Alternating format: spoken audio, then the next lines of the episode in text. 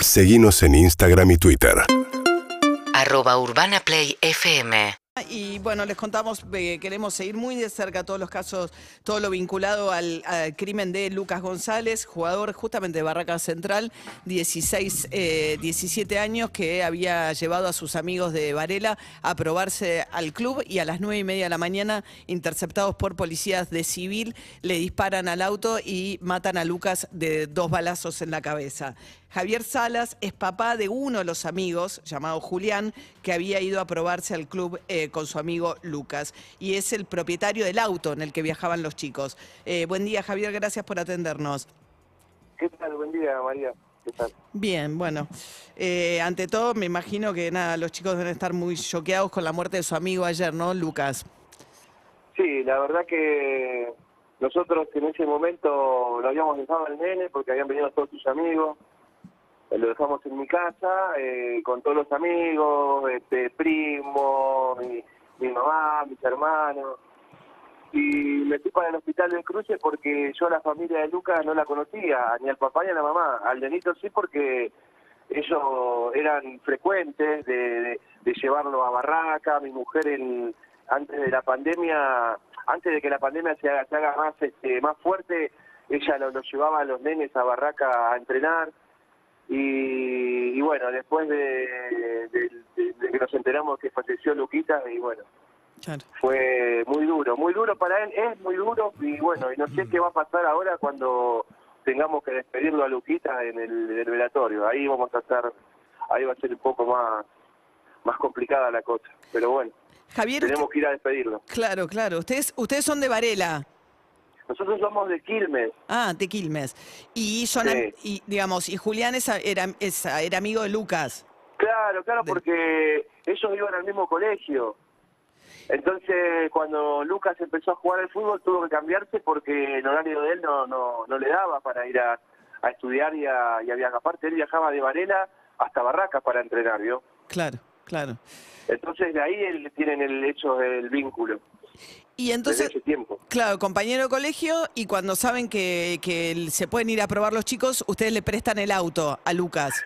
Claro, no, eh, el tema era así, eh, mi nene, Julián, eh, yo cuando él cumple los 17 años, nosotros le hicimos el registro, obviamente con todo, con todo legal como se debe hacer, uno tiene que ir a un escribano a certificar, de ahí ir al registro automotor, que el nene haga todas las pruebas, que la, que la camioneta o el auto que él tenga tenga todos los papeles a nombre de él también, y era todo lo que tenía él. Y ese día, eh, porque ellos tenían pensado ir en colectivo, y yo realmente no, no lo quería, porque decía, no, eh, llevate la camioneta, vayan tranquilos, vayan bien, y tengan cuidado, nada más, porque el lugar ahí de entrenamiento era es medio, medio bravo en la zona. Claro, Barraca, zona sur de la ciudad, ¿no? Atrás de la, eh, atrás así- de, del Parque Patricio, donde está la, la- Claro, prá- prácticamente está pegado ahí al, al acceso a la, a la, a la Villa Zabaleta, no sé, Claro. no sé cuál de las dos. Sí, Pero por eso, sí. por eso nada más, ¿vio? Y, pero nunca nos pensamos que esto iba a pasar lo que pasó, que la misma policía que tiene que cuidar a nuestros hijos hagan lo que hicieron. Ahora, Una locura hicieron. Claro, Javier, eso es lo que, digamos, nada, ¿qué contó Lucas? Y además todo esto todavía, yo no entiendo por qué la causa todavía sigue a cargo de un juez de menores, porque al final, después de todo lo que pasó, los chicos terminaron detenidos una noche en un instituto de menores. Pero ¿sabe por qué? Porque al, primero querían querían imputar a nuestros hijos. Claro, El- Primero la, la, la causa, porque ellos redujeron cuando cuando pasa el hecho, cuando pasa el hecho, mi hijo me llama, me llama mi hijo desesperado diciéndome, papá, papá, me quisieron robar y le pegaron tres tiros a mi amigo, papi, ¿qué hago? ¿Qué hago? Imagínate mi desesperación. Yo venía de provincia a capital trabajando, yo soy chofer, chofer de colectivo. De- Imagínate mi desesperación. ajá. Porque encima él me habla y le digo, papi, pará y decirle a, pará con un policía, decirle que te, que te ayude, llamar a la ambulancia, y me corta. De ahí en adelante no tuve más comunicación con él, porque él paró, cuando lo hieren al, amigo, él para, porque ve dos mujeres policías, y cuando le pide que lo asisten, lo hacen descender del, del- auto y lo detienen como un delincuente. Lo tiran al piso lo esposan, a él y al otro amiguito. Y el otro nene que salió corriendo del susto que se, que se agarró y salió corriendo, se fue, se escapó, se fue. Que después, cuando vio todo lo que pasó, volvió con la madre. Claro. Una locura, una locura fue esto. Uno de los tres se fue y Lucas, a todo esto, o sea, eh, ¿qué, qué cuenta eh, Julián? O sea, Julián, cu- él va manejando, se le cruza un auto. Él, va- él va, dice que él va manejando, porque ellos anteriormente salen del club, cuando salen del club van eh, con el auto y paran en una esquina a comprar dos jugos. Cuando compran los dos jugos que salen de ahí, hacen dos cuadras y me dice mi nene que se le pone un auto a la par y lo empieza a encerrar. Entonces él le toca bocina porque dice, ¿qué pasa? Y cuando le toca bocina, automáticamente dice que descienden tres personas armadas y empiezan a tirarle, sin decirle, sin darle la voz de alto, sin, sin, Sin identificarse, lo cual es una obligación, con una- auto, total. Un auto que no tiene na- ni patente tenía el auto. Claro. Así que usted imagínese. Sí, claro, no, tres, Y nueve y media de la bajan, mañana, claro. Y, se- Y los- las personas que se bajan ni siquiera un chaleco de identificación Nada. que diga policía Claro. o con una chapa o una baliza o algo para que los nenes se detengan, porque ellos ni siquiera, ni siquiera le hicieron la voz de alto. Ellos arrancaron a, a acribillar a estos chicos, porque los acribillaron. Claro. Y lamentablemente, lamentablemente, el que apareció fue Luquita, porque cuando mi nene, eh, porque Luca encima iba de acompañante a mi nene. Claro, ellos Cuando, dos iban- a- sí. En un momento, cuando mi nene ve- los esquiva y sale, siente que se le cae encima a Lucas. Él quiere bajar el cambio para acelerar el auto y lo tiene el nene encima de él y no puede. Lucas se ¿Me cae porque Una- claro, porque Lucas había recibido el impacto de dos cae, balas en la cabeza y ahí es donde y ahí es donde Julián frena para pedirle ayuda a estas dos mujeres policías Julián, para claro, asistir. Julián arranca Claro. y sale buscando una policía o algún policía para que lo ayude. Y ve dos mujeres policías y él frena el auto, porque si usted ve el- la, la escena del, en el donde él para el auto, el auto está frenado, no es que lo interceptaron, chocó, no. Ahora, Que, Javier, eso estaba- que ellos estaban huyendo. en ese armado que hacen los, los policías para Sí. intentar incriminar a los chicos, lo, lo increíble es que cuando paran para pedir ayuda para asistir a Lucas que se está muriendo, terminan Sí, lo- do- los dos chicos esposados.